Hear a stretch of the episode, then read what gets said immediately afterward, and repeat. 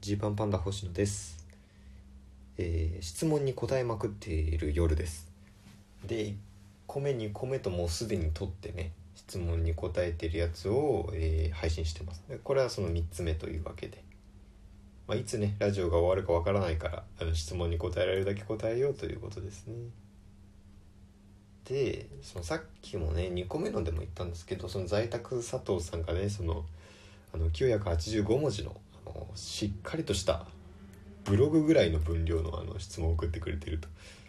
ありがとうございます。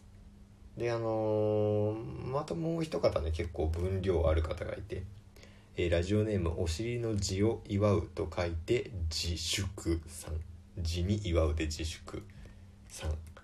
でねあのこの方ね3回送ってきてくれてるんですけどあの全部700800文字ぐらいあるんですよね。もうあのこれでなんか大学でこれぜ3つ出したらこれでなんか2単位ぐらい取れるんじゃないかぐらいの分量を書いてきてくれてまして。でそんな人がそのラジオネーム「お尻の字を祝う」と書いて自粛じゃないんだよ。ふざける ふざけるならもっと適当に書いてくれればいいのにあのすごいしっかり書いてくれてね。はい。ありがとうございます。まあただこれもあの全部読むとね多分それでもう12分経っちゃうんでえー ちょっとだけかいつまんで、えーご質問に答えていきますね。えーなんかそうだな。結構しっかり書いてあって、えーまあ、2個目のメールに答えようかな。2個目でいくと星野さんの人間性や考え方を大きく形作るきっかけとなった人物や作品などはありますか？とえーまあ800字ぐらい書いてくれてますけどあのここだけ読みました。そうですね。あのイチロー選手ですね。イチロー選手に非常に影響を受けていると思います。あとアスリート好きなんですよね多分。なんかちょっとそういうアスリートって多分こういう系の仕事お笑いとかもそうだしそういう仕事とちょっと似てるところがあると思うんで。うん。イチロー選手好きですね。はい。で、えーもう一つ。まあそうですね。えーもう一つ来てて、えー星野さんこんにちは。いつも楽しくラジオ拝聴してます。ありがとうございます。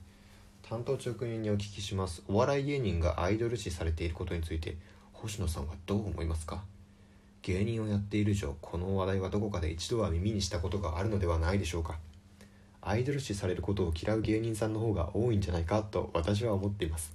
ネタで勝負したい気持ちがとりわけ強そうな星野さんはアイドル視されたりすることを特に不本意に思われるのではないかなと思います。私私自身どちらかというと芸人さんをアイドル視してしまっている傾向にあります。そしてそのことにとても罪悪感を感じています。例えば私はジーパンパンダさんのことも星野さんのことも大好きです。面白いネタを生み出し演じていらっしゃることにとても尊敬しています。しかしそれと同時に星野さんの顔面や何気ない仕草を見て可愛いと思っています。とても愛らしく思っています。そういう目線で見られることについて不本意に思ったりしますか？なるほど。お尻の字を祝うと書いて自粛さん。こういメールですね。面白いですね。やっぱ最後のところそのしかしそれと同時に星野さんの顔面やっていうのがやっぱいいですね。この表現。顔やとかじゃなくて顔面やっていうところ好きですね。そうどうですかね。まあうん。まあありがたいですね。まあアイドル視されることについてうんなんか物を申すとかいう気はないですけどね。まあもちろんそういうのありますよね。結構その可愛いみたいに言われたりするってどうなんだみたいな。まあでも全てはねあの実力次第だと僕は思うようにしてるしやっぱそのななんといってもそのイチローに影響を受けてるんで。でイチローのことねあイケメンその顔がかっこいいとかでなんか今更思う人ってもうほぼいいないでしょ？もちろんかっこいいとは思うけど。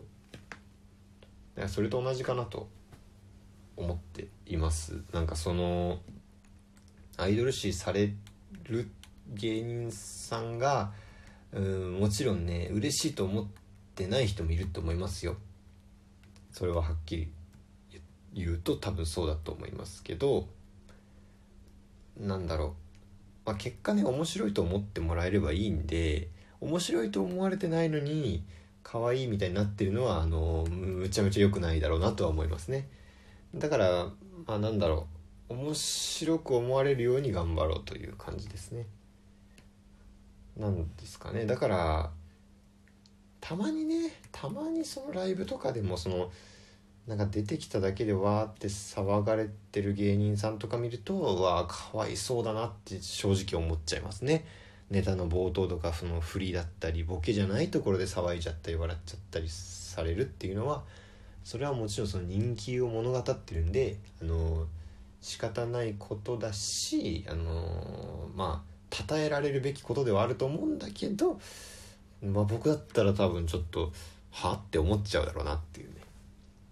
だからそっと向きへの影響というのがなければそう思見ててもいいんじゃないかなっていう。そう思われたからといってなんだろうな。例えば僕が可愛いに寄せ始めたらもうあのおしまいだと思ってるんで僕はね僕自身はね。可愛く見られるようにこうしてみようかなとかこんな風にしたら可愛いかなっていう風なことは死んでも考えたくないので、えー、面白いと思われるように頑張りますという。でさもうその何気ない仕草なんだ星野そういうねなんかその愛らしく思っていますとかいうことに関してね。まあなんかそう思われても仕方ないかっていうかそのジーパンパンダってその見た目どっちかというと可愛げある方ですから。ええ。あのゴツゴツしてないですから、うんまあ、特に一平はね結構綺麗ですから。そういう風に見られることもあんのかな？仕方ないかなみたいな。スタンスでも言ったりしたんですけどまあ、さっきそのコント制作所というね普段渡辺のコント師で集まってやってるライブの YouTube 生配信があったんですよ。Zoom でねみんなで配信すると。でその中であの顔面偏差値低いランキングの上位を決めるという企画がありまして、えー、僕はですねその本戦出場者としてあのノミネートされまして。あ久々にちゃんとなんか中高の頃とかやっぱ星野ブスだなとか顔おもろみたいな感じで言われること多かったですけどやっぱ最近ねそういうなんかこういうね目で見てくる人がいる別にせいれとは言わないんですけどそういう人もいらしいてくださるのであのその感覚をねあの忘れかけていたんですけどあのはっきり思い出しましたね。あそうだあのブスあそうだ僕ブスっていうところあったじゃん。っていうね。でなんだろう。20人ぐらいいるメンバーの中からね。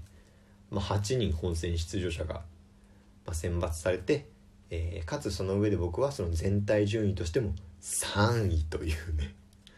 なかなかの顔面偏差値の低さということで、えー、二人静かのカリコルさんに指名を受けました。